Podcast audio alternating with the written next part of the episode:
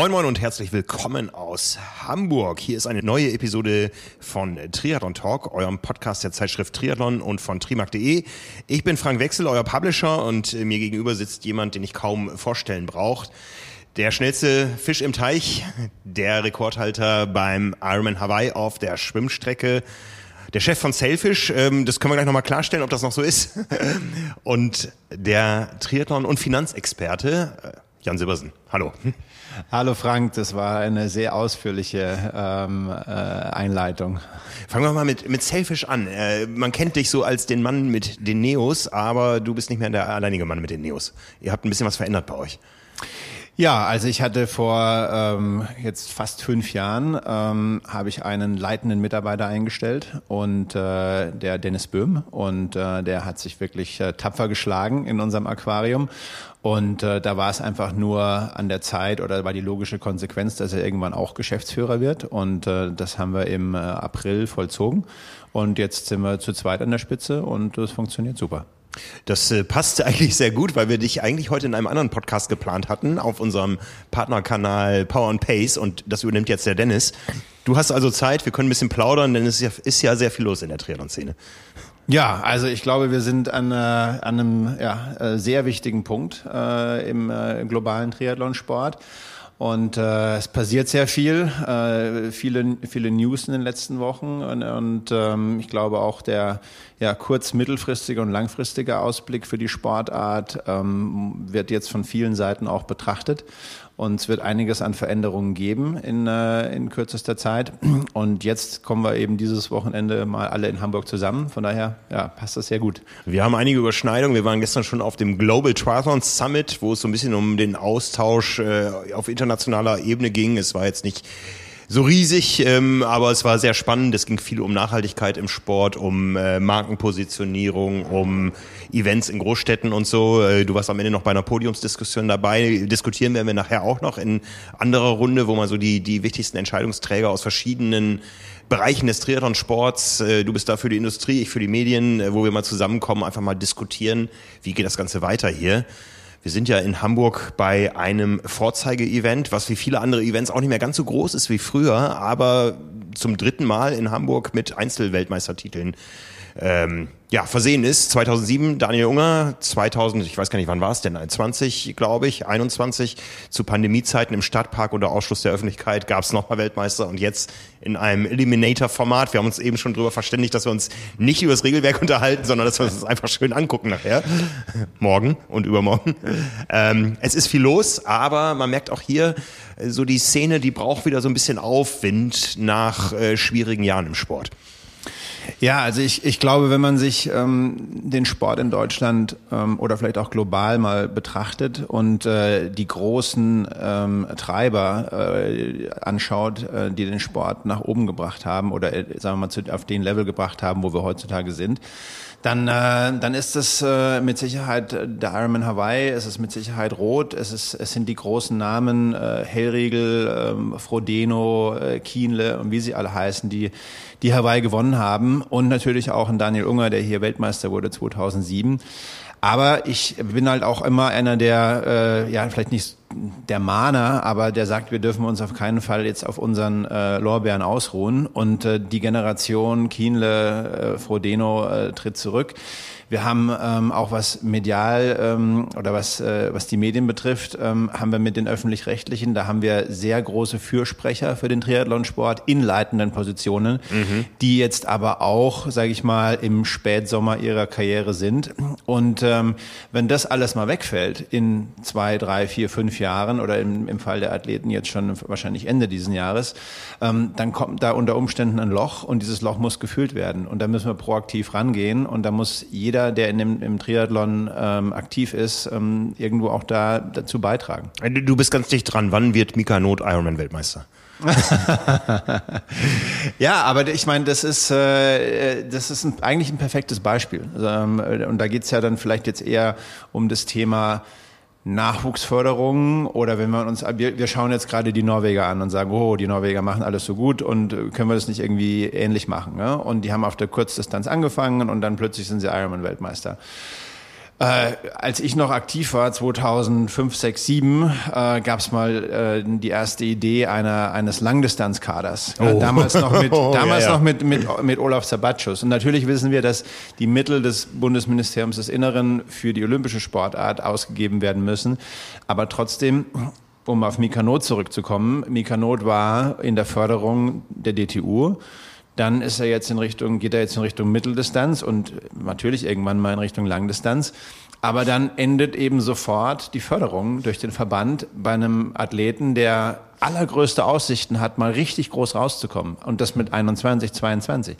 Kann meiner Ansicht nach nicht sein dass an dem Punkt dann plötzlich äh, nur noch die private Industrie äh, einspringen muss und, äh, und dann ähm, um, um den weiteren Karriereweg eines solchen Riesentalents ähm, äh, zu begleiten. Da ist meiner Ansicht nach auch noch der Verband gefragt. Und das sind alles so Sachen, äh, die, die angesprochen werden müssen. Umso besser, dass wir jetzt eben auch mal die Chance dazu haben in, in Hamburg, wo alle mal am Tisch sind. Ähm, aber meiner Ansicht nach muss es regelmäßiger passieren als ja, einmal alle fünf Jahre oder. Ich meine, du betreust ja einen Mika Not als Manager. Wie schwierig ist das, ein solches Talent äh, mit den Mitteln zu versorgen, äh, die es hatte, als er noch im Kader war?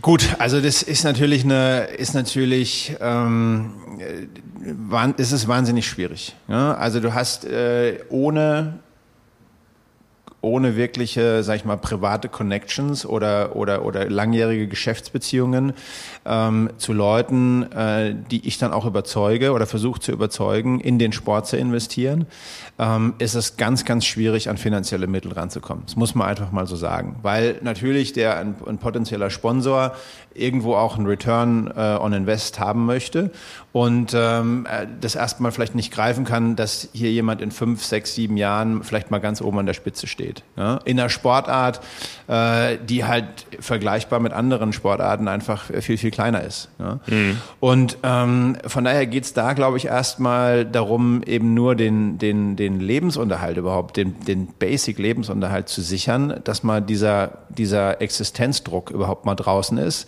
dass man sich mal in Ruhe, ohne Angst, morgen äh, direkt irgendwie arbeiten zu müssen in einem normalen Job, äh, sich seiner Triathlon-Karriere widmen kann. Ja? Und das, das ist nicht einfach. Ne? Mhm. Und, und, diesen Sprung und diesen Sprung zu schaffen, den, den schaffen wahnsinnig wenige. Jetzt war er auch noch verletzt. Ja, dann ja. kommen, glaube ich, ganz schnell Existenzängste wieder. Ja. Das, das geht ruckzuck. Und äh, wenn man, wenn, wenn es da noch ein ein, ich will nicht sagen ein Auffangsystem, aber eine Übergangslösung gäbe oder ein Übergangs... Ja, die PTO-Tour. Zum Beispiel, zum Beispiel die, ja, die, die PTO-Tour, äh, die ja, also zumindest jetzt von außen betrachtet, auch dieses Jahr äh, leicht schwächelt ähm, mit, mit äh, der Absage des Collins Cups. Und ähm, ja, also ich, aber da kann man auch keinen Vorwurf machen, weil letztendlich sie kamen rein, sie haben viel Geld mitgebracht, glaube ich, mit sehr guten Intentionen, ähm, aber haben natürlich dann das Riesenpech gehabt, genau in dem Moment, wo sie sich geformt hatten, kam die Pandemie. Und dann ging erstmal nur das Geld in eine Richtung, äh, nämlich nach draußen und zu den Athleten, was ja gut war, was mit Sicherheit auch vielen Athleten ähm, äh, ein finanzielles Dasein äh, gerettet hat. Aber irgendwann wissen wir alle, schaut der Investor auch mal, ob irgendwas zurückkommt. Und äh, ich hoffe, ich hoffe, dass da äh, die Investoren bei der PTO dass deren Atem lang genug ist, um auch mal so eine längere Durchstrecke äh, überbrücken zu können. Mhm. Ja, über Investoren und Investments wollen wir heute noch so ein bisschen sprechen. Ähm, wenn wir mal auf die PTO schauen, da erstmal, da kommt das Investment ja aus Medienbereichen. Ja, das heißt, da wird ein Produkt geformt, wie passt ein Mikanot in dieses Produkt? Wenn man sich, wenn man sich anschaut, ähm, wo die Medienwelt sich hinbewegt, dann ist es ja, haben wir auch gestern festgestellt, es ist nicht mehr das lineare Fernsehen, was äh, die Jugend von heute schaut. Es ist, es ist TikTok, es ist YouTube, es sind die digitalen Medien. Ähm, es ist trimark.de äh, natürlich. Und ähm, aber es geht doch letztendlich geht's um Content. Äh, es geht um spannenden Content. Es geht darum, Geschichten zu erzählen. Es geht darum, äh, Menschen zu bewegen, äh, von der Couch aufzustehen und und Sport zu treiben. Wir haben gestern viele Statistiken gehört über ähm, äh, wie wenig äh, Kinder in Deutschland noch schwimmen können, wie Schulunterricht abgeschafft wird und und und. Und am Ende des Tages geht's geht's uns ja oder geht's doch um eine gesunde Gesellschaft Gesellschaft und, äh, und letztendlich wollen wir ja auch ähm, den, den, den Spaß und die Freude und die Begeisterung an der, an der Sportart äh, transportieren. Und äh, am Ende geht es dann da eben auch darum, dass ein, ein Mika Not so eine Geschichte erzählt. Mhm. Ja, und, äh, und ich glaube, da so ist auch der, der Chairman, der aktuelle von der PTO angetreten, um Geschichten zu erzählen ähm, über das gesamte Jahr hinweg, die dann in einem großen Finale kulminieren und ähm, danach noch eine schöne Abschlussveranstaltung haben haben, aber dass letztendlich der Zuschauer oder der Konsument äh, dieses Contents, äh, dass der eine eine kohärente Geschichte liest. Mhm, mhm ja. Mhm.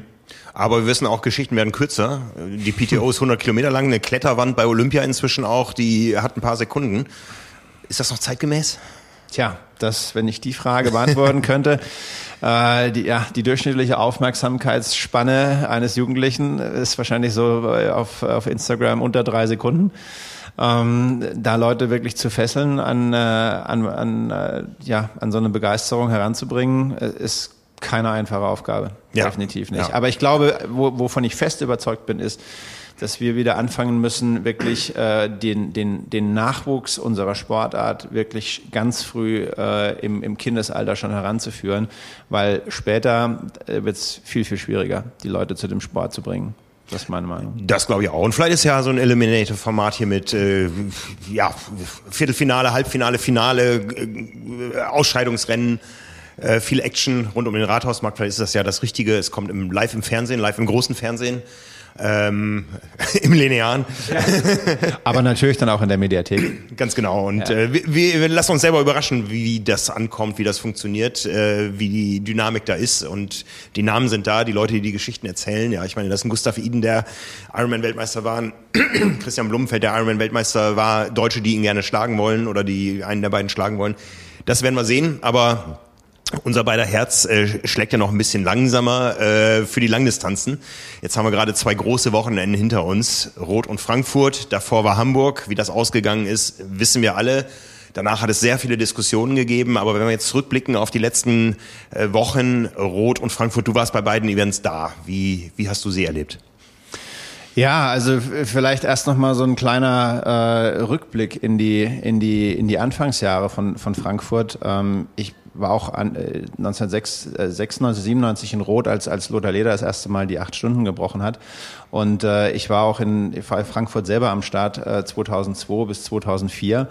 Und, äh, und jetzt eben ähm, fast 20 Jahre später äh, so mal so eine Art Standortbestimmung nochmal zu machen und das einfach ähm, mit, mit einem Schritt Abstand oder mit, mit zwei, drei Wochen Abstand nochmal zu betrachten muss ich sagen, ja, also äh, Hut ab vor Rot. Äh, das war wirklich ein, ein, ein Festival der Sonderklasse. Also ähm, da ist man, ich bin dann nach Hause gefahren und habe einfach nur gedacht, wow, wow, wow, äh, was die da auf die Beine gestellt haben, ist, äh, ist ein Top-Produkt ähm, und äh, kommt authentisch rüber und äh, hat dann natürlich das nötige Quäntchen Glück mit Wetterrekorden etc. auch noch äh, on, on top bekommen. Äh, das äh, Glück hilft ja oft den, den Tüchtigen. Nicht, dass jetzt Frankfurt nicht tüchtig war, aber ähm, dagegen muss man einfach sagen, ist Frankfurt blass äh, mittlerweile. Und, ähm, und äh, das ist eine, eine, eine traurige Entwicklung, weil ich glaube, dass äh, Frankfurt ähm, elementar wichtig ist, nicht nur für den deutschen Triathlonsport, sondern den Triathlonsport in Europa, weil es eigentlich mit Hamburg zusammen äh, eines der Vorzeige-Events war und äh, ja hoffentlich auch weiterhin bleibt. Aber ähm, ich glaube, dass man in Frankfurt auch wieder ähm, investieren muss an vielen, an vielen Ecken und Enden, ähm, um das Rennen wieder dahin zu bringen, wo es einmal war. Ja, das kann ich nachvollziehen. Ich war ich kann es gar nicht sagen, in den 21 Jahren, wie oft ich da war. Zum Sta Starten jetzt zum allerersten Mal, ja. Also ich habe äh, das immer nur von außen erlebt und finde das auch sehr wichtig, das mal von innen zu erleben, weil der Eindruck ist ein komplett anderer. Ja, ja also das äh, weißt du selber, du hast genug Rennen gesehen, du hast oft äh, Co-Kommentare und so, aber wenn man sie selber gemacht hat, ist der Eindruck ein komplett anderer. Dann weiß man, wie das Rennen tickt, ja, nicht nur von außen betrachtet. Und ich erinnere mich noch an diese riesen Menschenwände am Langener Waldsee morgens. Und da muss ich schon sagen, war ich äh, ein bisschen enttäuscht jetzt dieses Jahr. Es war morgens so, so blutleer irgendwo am Start. Es wurde dann aber besser, ja. Also das, was ich auf der Laufstrecke erlebt habe in Frankfurt, das ist, ähm, weltweit, glaube ich, nicht zu finden auf äh, Langdistanzen, dass wirklich über zehn Kilometer und das viermal die Leute da dicht an dicht stehen. Äh, ein sehr fachkundiges Publikum, plus Leute, die einfach äh, Spaß daran haben, mal einfach Sport zu sehen am Wochenende. Also das war großartig. Das ist auch auf der Laufstrecke deutlich besser als in Rot, ja, wo man ja auch lange einsam am Kanal langläuft, was seinen eigenen Charme hat. Aber äh, das Potenzial ist noch da, aber man, man sieht so Abnutzungserscheinungen an gewissen Stellen, ja, und auch so im Gesamtspektrum die Expo, ja. Du warst nicht da, weil, weil du nicht durftest? Genau, ja. Ja, also das äh, Ironman hat da vor vor zwei drei Jahren ein äh, Exklusivpartnerschaften ähm, abgeschlossen, äh, sowohl im Schwimmbereich als auch im äh, beim Laufen äh, mit einem Hersteller und äh, eben an, alle anderen Hersteller in diesem Bereich ausgeschlossen und das hat letztendlich global die Ironman-Messen zu einem gewissen Bereich getötet. Und äh, also ich, da geht kaum noch jemand hin, da ist keine Vielfalt mehr da. Mhm. Und äh, ja, also äh, wenn das die die Strategie ist, wenn sie wenn sie aufgeht für Ironman, schön und gut. Aber es war auch immer über 20 Jahre hinweg ein ein elementarer Bestandteil des Sports, ähm, dass es im Grunde genommen immer eine, ja, es war nicht nur ein, ein Eintagesevent, es war immer eine ganze Woche und es ja. hat sich aufgebaut über Events auf der Messe. Es kamen Nudelpartys dazu, es kamen Pasta-Partys dazu, es kamen Award-Partys dazu. Also es war halt der, dieser, dieser Festival-Gedanke, so wie er in Rot weitergeführt äh, wurde und ausgebaut wurde, der ist da schon ein bisschen verloren gegangen. Ja, ich war auf der Expo, also ich habe jetzt mal ein Windfast-Auto angefasst, nur von außen, gekauft habe ich es nicht. Ähm, ich weiß gar nicht, ob den Triathleten, wie viel Prozent der Triathleten in Deutschland bekannt ist, dass Windfast ein Auto ist. Chinesisches? naja, aus äh, Vietnam kommt's. Vietnam. Ja, ja. Und ähm, ob das je Marktreife in Deutschland haben wird, weiß ich nicht, aber das, das, das spricht ja Bände. Ja. Es ja. ist auf einmal der, der Titelsponsor einer Europameisterschaft in Frankfurt ein Produkt, was es hier nicht gibt. Und das wird groß präsentiert, aber so funktioniert die Expo da. Da werden ja. Partner präsentiert, die aber ja. hier keine, keine Marktrelevanz haben. Ja. Ne? Ja, ich meine, das ist, es ist, äh, es ist immer schwierig, denke ich, wenn man, wenn man, äh, wenn man so stark wächst, wie Ironman gewachsen ist über die letzten 20 Jahre, dann auch noch äh, diese, diesen lokalen Spirit beizubehalten. Ähm, aber gleichzeitig ist natürlich auch ein Druck da, das, das gesamte Geschäftsmodell auf eine, auf eine skalierbare Plattform zu bringen, um es größer zu machen, um, äh, ja, um auch die Investoren äh, zufriedenzustellen.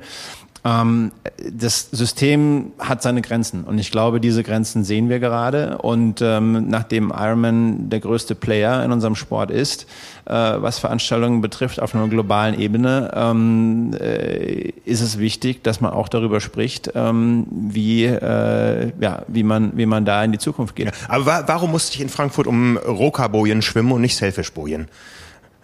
Ja, ich weiß jetzt nicht, was Roka auf globaler Ebene ähm, da äh, bezahlt äh, für Sponsoring, aber ähm, ja, ich konnte die, die Namensrechte für den See mir noch nicht sichern, äh, trotz aller Bemühungen über, über 20 Jahre.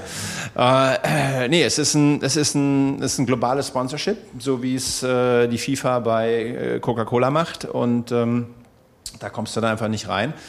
Äh, und fair enough. Ja? Aber was hat es für Auswirkungen kurzfristig, mittelfristig, langfristig?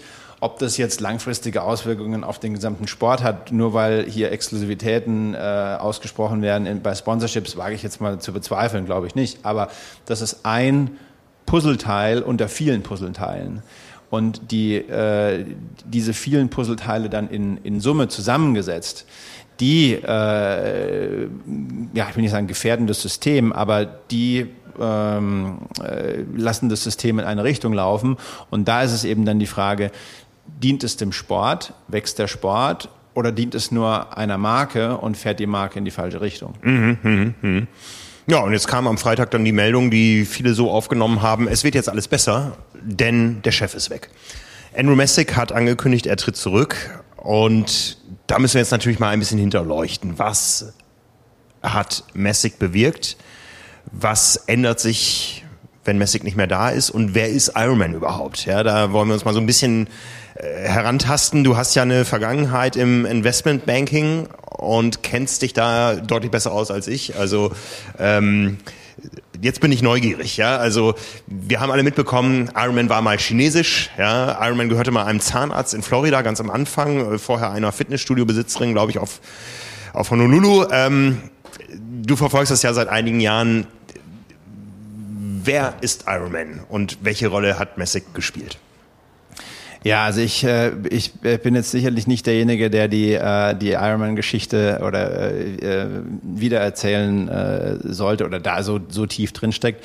Meine Leidenschaft ist ganz klar bei dem Sport, aber mein Interesse ist äh, natürlich auch die Finanzwirtschaft und ähm, deswegen habe ich da immer schon einfach aus ja, Interesse genauer hingeschaut, äh, wie die Eigentumsverhältnisse äh, da waren, wer an wen verkauft hat und, und letztendlich wer welche Interessen hatte. Und ich glaube, man vielleicht fangen wir mal äh, an, äh, als es äh, Providence gehört hat. Das war eine Private Equity Gesellschaft genau, in das Amerika. War, das war für uns so der Moment, wo wir auf einmal gemerkt haben, jetzt weht ein anderer Wind. Ja, ähm, Providence kam rein ähm, eine Investmentgesellschaft bei New York, glaube ich, angesiedelt, wobei ich gar nicht weiß, ob das eine Bedeutung hat, wo sowas sitzt, ja, ähm, wahrscheinlich eher in welchem Land es sitzt. Und wir haben auf Hawaii so langsam gemerkt, oh, ähm, äh, da wird ein gewisser Druck aufgebaut, ja, auch für uns spürbar. Man hat auf einmal eine eigene Fotoagentur gegründet von Ironman. Wir mussten quasi, wir waren Verband von der Strecke, mussten Bilder von dieser Agentur kaufen, haben uns alle angeguckt und gesagt, das gehen wir nicht mit. Und die haben es zwei Jahre durchgehalten, dann war das wieder Geschichte. Aber das war so die Zeit, wo wir gemerkt haben, jetzt spielt das Geld bei Ironman eine Rolle.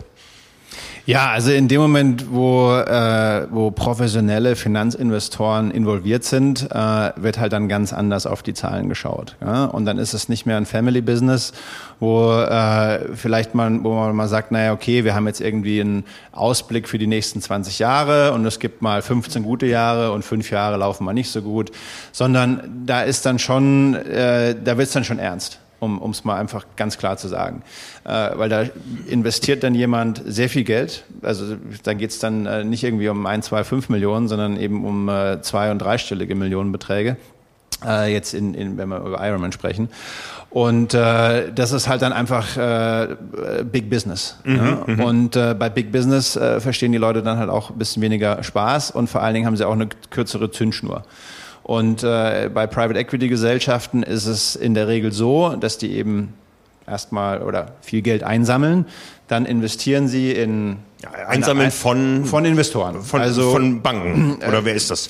Also sie sammeln sie sammeln äh, zum einen das Geld von von äh, von wohlhabenden äh, Privatpersonen ein und äh, wenn Sie dann äh, Targets oder Assets oder Gesellschaften kaufen, äh, dann machen Sie das meistens mit Hilfe von Banken, von mhm. Bankkrediten. Ne? Mhm. Und das ist dann die, äh, so kommt dann, äh, so kommen die Schulden mit rein und die Schulden müssen natürlich auch bedient werden. Also die Banken wollen ja auch dann äh, ihre Zinsen bezahlt haben.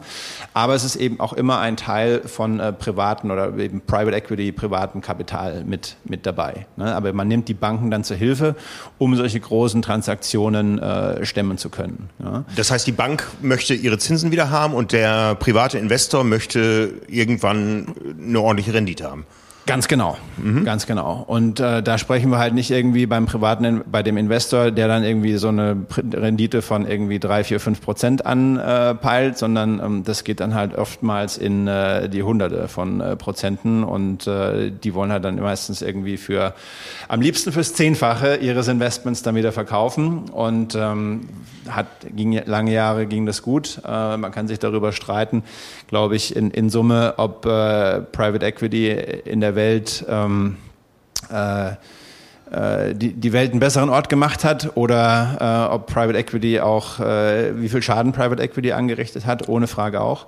Ja, und ähm, ich habe immer so das Gefühl gehabt, dass, ähm, dass zumindest bei, klar, bei Providence, die haben einfach da Zug reingebracht äh, und, ähm, und haben natürlich ähm, auf die Rendite geschaut. Aber es war auf jeden Fall immer auch noch die Komponente dabei, okay, wenn's, wenn der Sport wächst, ähm, dann wachsen wir, dann geht's irgendwann allen besser. Ne? Und dafür muss man aber auch investieren. Mhm. Und, ähm, und dann als vielleicht der nächste Schritt dann war ja dann der Verkauf an die Chinesen. Mhm. Vorher würde ich gerade noch einmal sagen, ähm, da hat ein großes Wachstum stattgefunden in der Zeit und das vor allen Dingen über Zukäufe von Rennen. Ja, und ich glaube, da gab es auch schon das, die eine oder andere Vorstellung in Rot und so weiter. Wollen wir nicht mal reden und so. Also das waren ja so die, die, die Herzstücke der Szene, die waren auf einmal alle Ironman. Wir erinnern uns an ähm, Kopenhagen, zum Kraichgau. Beispiel. Ja, solche Geschichten. Ja. Kraichgau in Deutschland, ja, ganz, ganz klar, ähm, diese Geschichten. Ähm, was man im, im Triathlon-Bereich oft mit dem Begriff Heuschrecke überlegt hat. Ja, also das, das glaubt das ist überzogen. Ähm, ich glaube einfach, dass, äh, dass dann wirklich mal jemand äh, sich hingesetzt hat und gesagt hat, okay, was ist denn das Geschäftsmodell?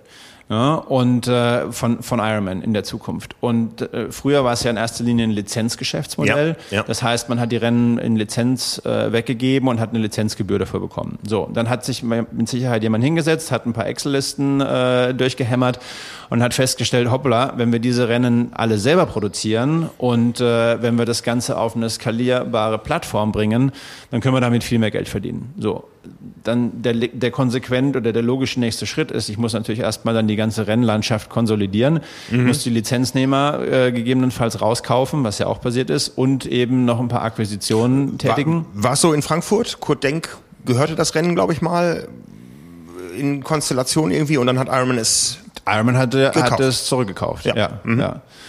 Und äh, in, in der Regel ist es dann so, oder war es dann ja so, dass dann die beteiligten Akteure auch noch ein paar Jahre mit dabei waren. Dazu sind sie dann meistens vertraglich verpflichtet, ähm, dass da irgendwie ein, ein, ein runder Übergang äh, geschieht. Und dann am Ende sind die mit einem wie man so schön sagt, goldenen Handschlag in der Finanzbranche, äh, werden die dann in den Ruhestand geschickt. Aber äh, die haben ihre Arbeit äh, getan, die haben das Rennen aufgebaut und äh, das ist nur fair, dann zu sagen, okay, dafür werden sie dann auch belohnt und honoriert. Mhm, Keine mhm. Frage. Ja. ja. So, und irgendwann ähm, hatte dann halt Ironman äh, das Ganze konsolidiert. Und ähm, gibt, glaube ich, gibt schon noch ein paar Lizenzrennen in der Welt, aber die sind, glaube ich, das sind nicht so viele. Der, der überwiegende, Mehrteil, äh, überwiegende Großteil ist, ähm, sind eigene Rennen. Und dann kannst du natürlich anfangen, die, die Plattform auszubauen. Ja? Und, äh, und das ist dann auch geschehen über die Jahre. Mhm. Ja. Also für mich als Laie, um das zu verstehen, das ist dann der Moment, wo, wo dann der Investor und der Investor ist ja nicht dann äh, Providence, sondern der private Investor dahinter, wo der dann das Zehnfache seines Investments irgendwann raushaben möchte. Und das funktioniert nur über den Verkauf. Ja, also ähm, der der der Investor ist also der der Hauptinvestor ist schon Providence. Providence okay. Providence hat die Firma gehört. Ja. Ne, zu ja. zu 100 Prozent. Aber dann ist ja wieder die Frage, wem gehört Providence? Ja. Oder wer ist in diesem Fonds von Providence investiert? Ja. Ja? Und ähm, auch da, äh, da kommen dann mit Sicherheit wieder mehrere äh, Player ins Spiel. Und ähm, aber am Ende ähm, brauchst du eben bei Private Equity auch immer noch die Banken, die den Großteil der ganzen Geschichte finanzieren. Ja, also diese, die, äh, die, ähm, das, das Kapital des Private Equities ist in der Regel deutlich kleiner als das, was dann die Banken mit reinbringen. Okay, okay, okay. Aber die Banken, den, den, den Banken gehört dann nicht die Firma, sondern die Banken geben nur die Darlehen. Okay. Aber die Darlehen müssen natürlich bedient werden. Das sind Schulden erstmal, ja. Das sind, Schulden. Mhm? Mhm. Und die Schulden sind ja auch mal mitverkauft worden. Okay, das heißt, diese Darlehen, die haben dann nicht eine Laufzeit von fünf Jahren, sondern na, man rollt die Darlehen dann. Also ja. die die haben unterschiedliche Laufzeiten und äh, dann, wenn äh, wenn äh, die auslaufen, dann spricht man ganz salopp gesagt mit der Bank und sagt, komm, mach, lass uns weitermachen zu dem und dem Zinssatz. Mhm, mhm. ganz ganz also der ganz einfache Ansatz wäre das. Ja. ja. Und ähm, ja, also das war so die, das war so die, die Zeit, wo, wo, wo sie wahnsinnig gewachsen sind ähm, unter, unter Providence. Und dann kam halt irgendwann, äh, was kommen musste, ähm, wenn man, wenn, wenn eben Private Equity sagt, wir, wir wollen so ein Asset irgendwie fünf bis sieben Jahre halten und dann wollen die Investoren ähm, auch ihren Return on Invest und dann wird auch teilweise der Fonds dann wieder aufgelöst, dann muss die Firma auch wieder verkauft werden. Mhm. Ja, und das ist dann äh, ja letztendlich geschehen. Und äh, da ist es halt auch so. Muss man sich das so vorstellen wie eine Immobilienanzeige? Da steht ein Haus, da hängt der Preis dran. nein, also da, da bin ich auch jetzt. Äh, äh, nein, das passiert alles hinter den Kulissen. Also da äh, natürlich ähm, äh, gibt es dann auch wieder äh, gibt es entweder Finanzinvestoren, die interessant sind, strategische Investoren. Also jetzt ähm, in dem Fall war es ja ein Stratege mit, mit Wanda dann, mit den Chinesen, äh, wo es dann vielleicht in ein Portfolio mit reinpasst ähm, und sich das eine mit dem anderen äh, bespielen kann und wo da irgendwie Synergieeffekte entstehen.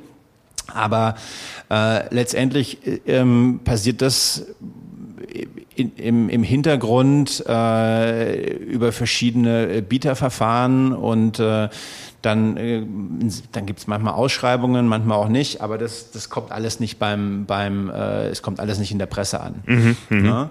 Und äh, letztendlich muss man sich das dann schon vorstellen wie bei einer Auktion, dass Gebote abgegeben werden. Und äh, ja, also in der Regel gewinnt natürlich das höchste Gebot, ähm, was aber nicht immer das beste Gebot sein muss. Also das beste Gebot für die Firma, weil derjenige, der kauft, kauft es ja dann eigentlich für den teuersten Preis.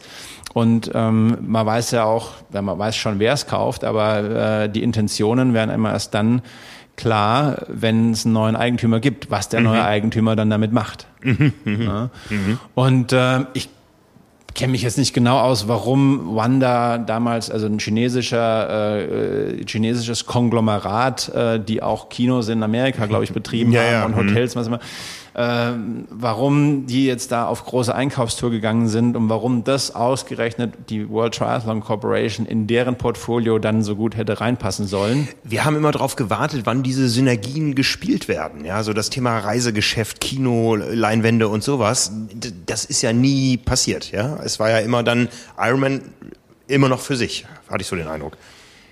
Ja, und ich glaube, das war, das war halt auch, ich, ich war ja, ich habe auch zwei Rennen in Asien, in China gemacht äh, zu der Zeit äh, und ähm, habe damals die Euphorie der, der, der Ironman äh, Executive Liga, sage ich mal, äh, gehört und gesagt, ja, es ist eigentlich nicht eine Frage, ähm, ob jemals der chinesische Markt größer sein wird als der amerikanische, sondern wann es mehr mhm. Teilnehmer mhm. geben wird in China. Und das ist halt überhaupt nicht aufgegangen. Ne? Und da sieht man aber auch ganz deutlich daran, dass da im Hintergrund eben noch ganz andere Kräfte wirken, äh, die entscheiden, in welche Richtung so eine, so eine Marke, so ein Sport, so eine Plattform geht. Mhm. Ja, und, ähm, und das war mit Sicherheit anders, als sich das viele vorgestellt haben.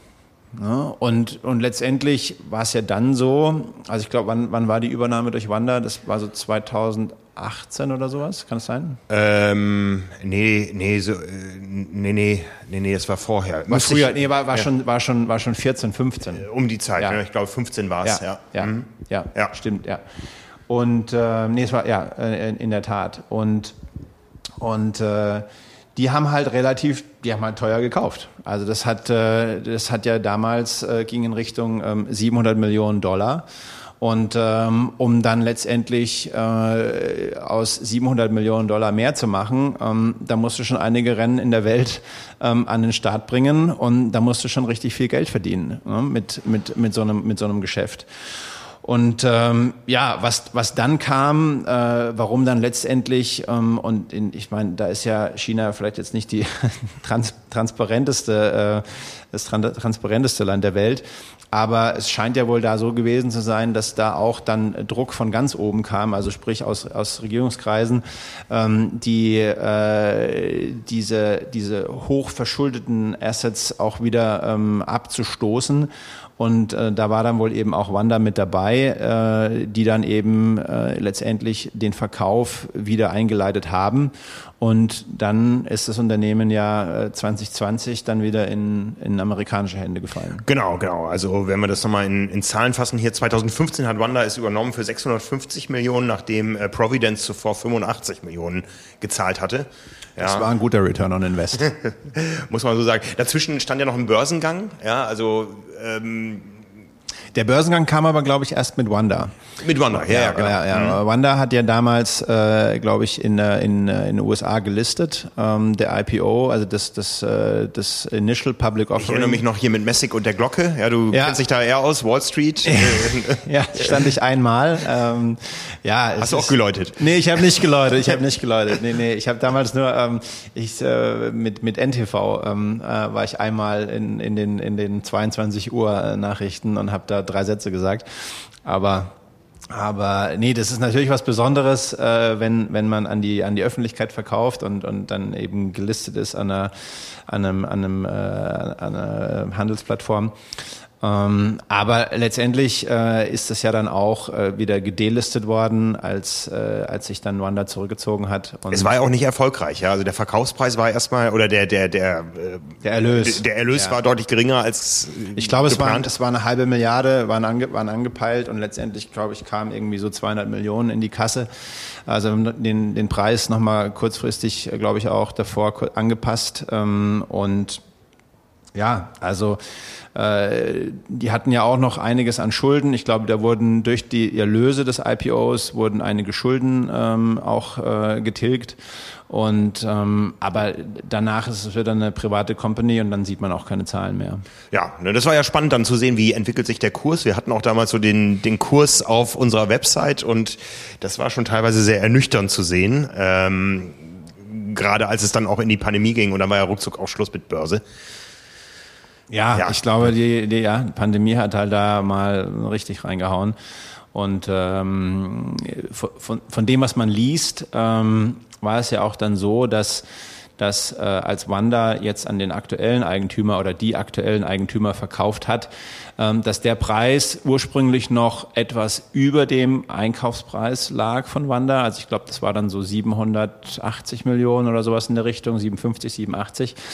Und, äh, und der Deal hat dann, äh, hat dann gesettelt, ähm, beziehungsweise wurde unterschrieben am, äh, irgendwie Mitte März 2020, also genau zu dem Zeitpunkt, wo es mit der Pandemie losging, aber wo noch keiner absehen konnte, was passieren würde.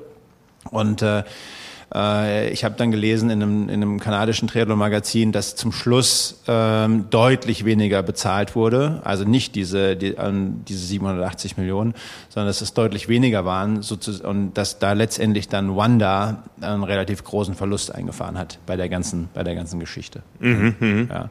Aber das muss alles, das ist alles so zwischen März 2020 und vermutlich dann Juni, Juli 2020 wird das passiert sein. Wahrscheinlich verdienen die Chinesen noch genug an den ganzen Merch-Produkten, die da in den Zelten über, über den Ladentisch gehen. Ähm, ja, das sind für uns zumindest für mich, du bist mehr drin in der Branche, äh, ja unvorstellbare Summen. Ist es das wert? Ist, ist, ist Ironman roundabout eine halbe Milliarde wert? Ja, ich meine, äh, um eine, eine Firma zu bewerten, gibt's ähm, verschiedenste Ansätze im, im Investmentbanking ja, und ähm, Ertragswertmethode, Discounted Cashflow, was auch immer man da herannimmt. Ähm, das sind äh, oder oder Vergleichswerte, wie werden andere Firmen gehandelt, wenn jetzt irgendwie äh, Coca-Cola so verkauft wird, äh, verkauft werden würde, wie viel ist dann Pepsi wert? Also da kann man schon sich einem Wert eines Unternehmens auf globaler Ebene ähm, sehr, sehr stark äh, annähern. Äh, insbesondere wenn es ein, wenn's ein äh, Geschäftsmodell ist, was funktioniert und was Erträge erwirtschaftet. Ähm, anders vielleicht als äh, eben beim Dotcom-Boom, wo alle irgendwelche Businesspläne geschrieben haben und gesagt haben, okay, in fünf Jahren sind wir bei 100 Millionen Umsatz und äh, 20 Millionen Gewinn und dann ist, sind halt eher 20 Millionen Verlust eingetreten und kein mhm, Umsatz. Mhm. Also da, da war es schwieriger, äh, Unternehmen zu bewerten.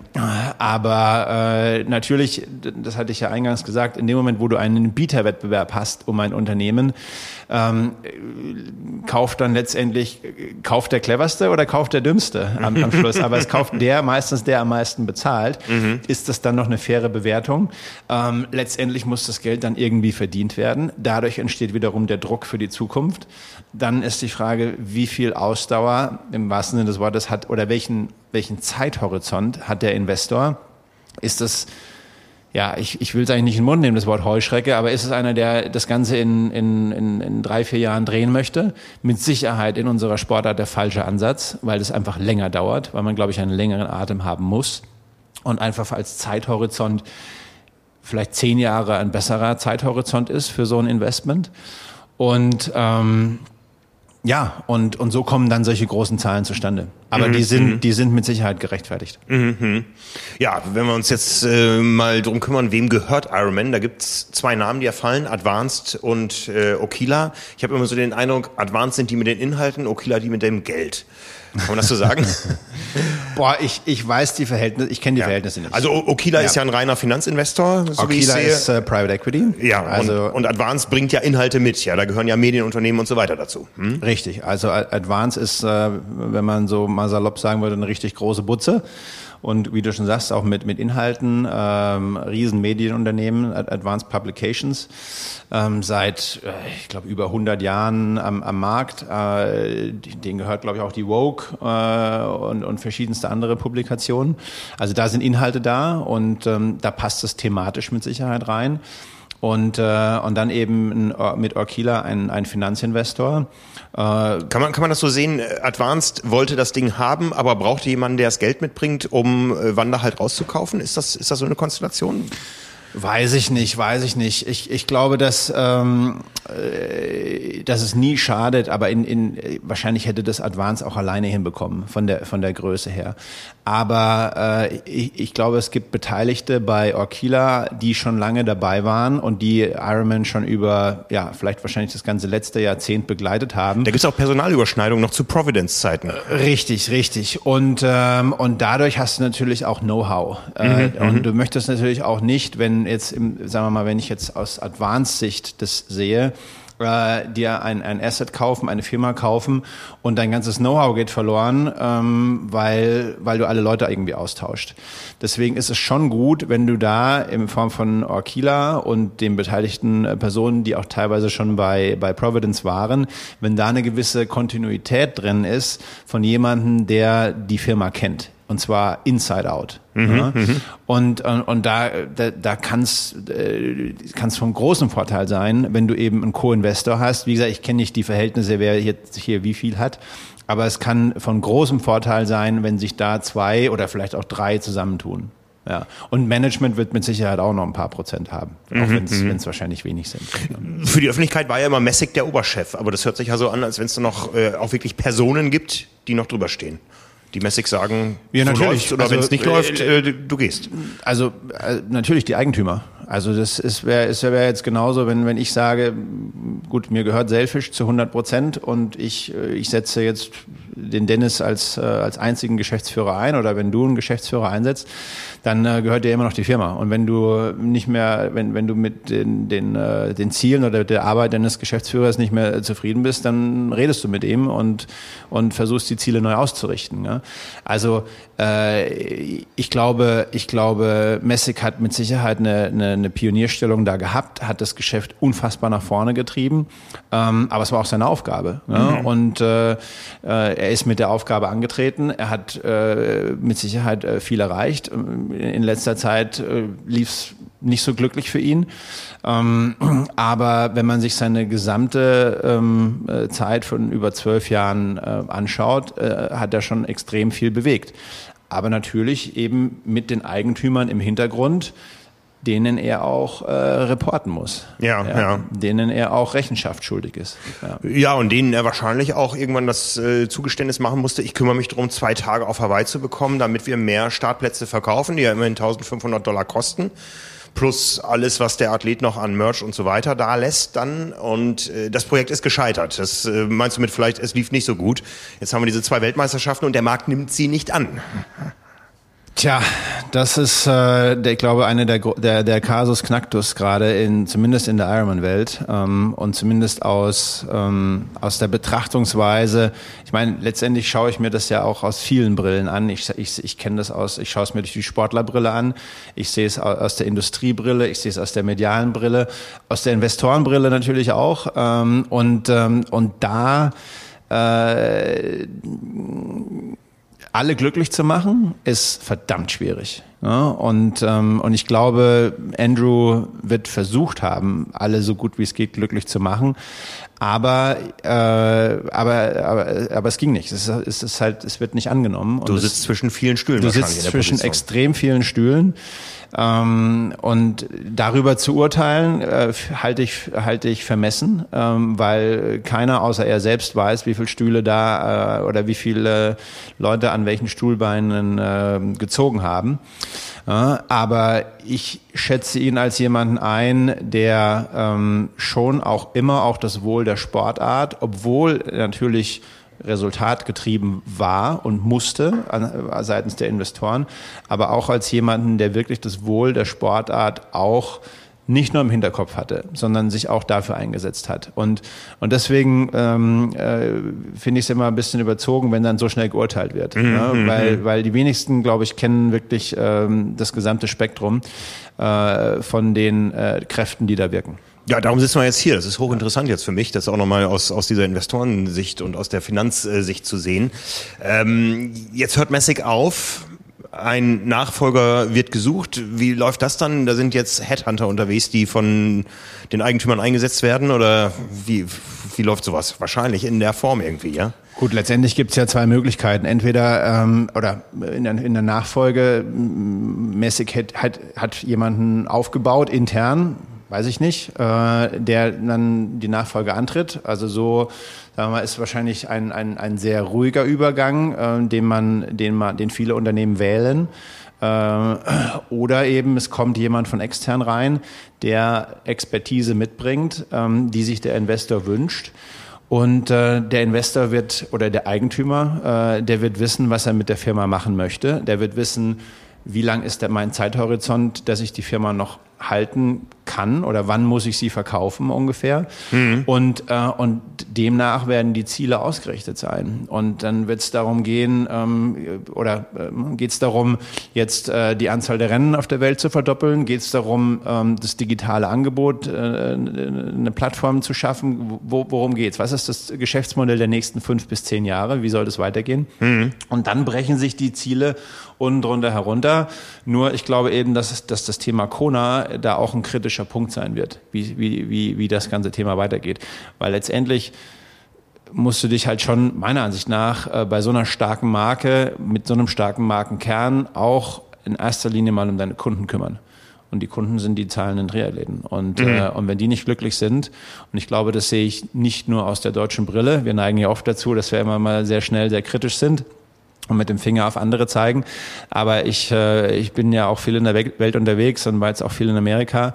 Und selbst da ähm, hört man schon ein Rumoren unter den Kunden. Und, ähm, und da muss Ironman, glaube ich, jetzt aufpassen und die richtigen Weichen für die Zukunft stellen. Und das wird eine schwierige Aufgabe. Ja, ich meine, hierzulande redet man darüber, dass die Slots für Kona und Nizza liegen bleiben. In den USA haben wir es mitbekommen. Da gab es jetzt so eine Schlussverkaufswelle noch für viele Rennen. Kommt noch, ihr kriegt noch Rabatt, wenn er jetzt bei uns startet. Ja, also auch da gibt es diese gleichen Sorgen, wie wir sie hier haben, dass die Rennen nicht richtig schnell voll werden, dass äh, der Markt kleiner wird oder kleiner geworden ist durch die Pandemie. Ähm, das ist ja jetzt erstmal keine Folge von, äh, wir machen eine WM in Nizza, sondern es ist ja eine globale Geschichte, die wir sowohl sportartübergreifend als auch länderübergreifend sehen, dass Sport erstmal wieder eine Aufbauphase braucht. Absolut. Und äh, nach der Pandemie äh, stehen wir einfach im Wettbewerb, wie auch vor der Pandemie, aber äh, stehen im Wettbewerb zu anderen Freizeitbeschäftigungen. Mhm, und mhm. das kann Sport sein, das kann Gaming sein, das kann was auch immer sein.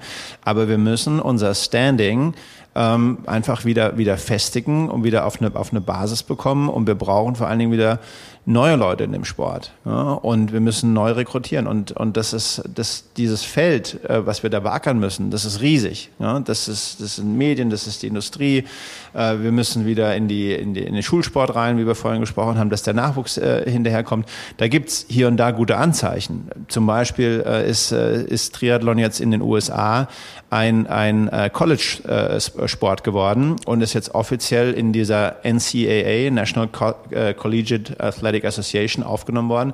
Das wird auch schon mal wieder einen, einen Schub an Nachwuchs bringen. Das, das ist ganz anders gelagert da. Ich glaube, so bist du auch in die USA gekommen, irgendwann über den Sport, ja, als Schwimmer. Richtig, richtig. Ja, wie, wie ist das da? Hier, hier redet man über Vereine, das spielt da keine Rolle, glaube ich. Ganz, ne? ganz anderes System. Also in, in Amerika ist es so Highschool und dann gehst du aufs College, auf die Universität. Und äh, dort wird der Sport sozusagen nahtlos weitergeführt. Also hier in Deutschland, wir sind ja übers, genau wie du schon sagst, über den Vereinssport aufgestellt äh, oder organisiert. Dort in USA ist es in erster Linie über die Schulen und später über die Universitäten. Ne? Und wenn ein Sport äh, wichtig genug wird oder beziehungsweise sich darum bemüht, eben in diese NCAA aufgenommen zu werden, dann gibt es dem ganzen Sport in der, im ganzen Land, gibt es dem automatischen Push, weil dann kommen Fördermittel, Fördergelder, Stipendien. Ich kam über ein Stipendium nach Amerika und äh, dann ähm, äh, produzierst du eben aus Talenten auch wieder ähm, am Ende des Tages Medaillengewinner und Stars. Wenn wir dann solche Situationen haben, dass ein Mika Not, wenn er hier aus dem Kader ausscheidet, äh, zum Studieren in die USA geht, wie es viele Schwimmer ja auch immer noch tun? Absolut. Und das ist also für, für, für Schwimmer das nachvollziehbarste, äh, was es gibt, weil wenn du hier mit der, ich habe es ja selber erlebt, du bist mit der, mit der Schule fertig, du machst dein Abitur, dann ähm, bin ich nach Heidelberg an die Uni gegangen und habe dort studiert und äh, da waren deutsche Meisterschaften im Schwimmen und äh, die sind zusammengefallen mit ein oder zwei Klausuren in Anglistik. Und dann sagte der Anglistikprof, naja gut, kannst du das Seminar dann nächstes Jahr nochmal machen oder im nächsten Semester. Ja, aber das, äh, damit, damit produziere ich keine Medaillengewinner. Mhm, und, ähm, mhm. und da haben die USA eben einen komplett anderen Ansatz. Da ist der Sport ins Unisystem mit integriert und dann gibt's dann gibt's einfach dann eben die Wettbewerbe zwischen den Unis. Dann gibt's aber auch eine Phase der, der, der, der Finals, also der Exams, der, der, ähm, der Prüfungen. Und da sind dann keine Wettkämpfe und danach geht's wieder weiter. Also es ist ähm, viel, meiner Ansicht nach viel, viel besser aufgestellt. Zumindest jetzt mal, ich kann nur über das Schwimmen reden, aber ein paar andere Sportarten auch. ja, ja spannend. Es tut sich viel. Ja, also wir werden, äh, wie gesagt, einen neuen Ironman-Chef haben. Wir werden demnächst ja auch einen neuen äh, Chef an der Spitze des Welttriathlon-Verbandes haben. Marisol Casado hat angekündigt, dass sie zurücktreten wird nach den Spielen von äh, Paris. Ja, und äh, ihre Legacy ähm, ist auch genauso wie von, von äh, Messig groß, ja, und äh, jetzt werden interessante Leute gesucht, die in die Fußstapfen treten. Wir werden das mit Spannung verfolgen, ja, und äh, ja, werden natürlich auch schauen, wann Mika Not Weltmeister wird und wer ihm dann den Lei umhängt. ja, ich werde mein, äh, mein Bestes dafür tun, äh, dass der, dass der Mika äh, ganz groß rauskommt. Hat jetzt ein bisschen Pech gehabt äh, im letzten Jahr und auch in diesem Jahr mit, mit äh, Verletzungen. Aber äh, der Junge ist sehr, sehr stabil im Kopf und cleveres Bürschchen. Und von daher geben wir ihm noch ein bisschen Zeit ähm, für, den, für den ganz großen Durchbruch. Ja, wir freuen uns drauf. Vielen Dank für die sehr interessanten Einblicke, Jan Silbersen. Dankeschön. Danke, Frank.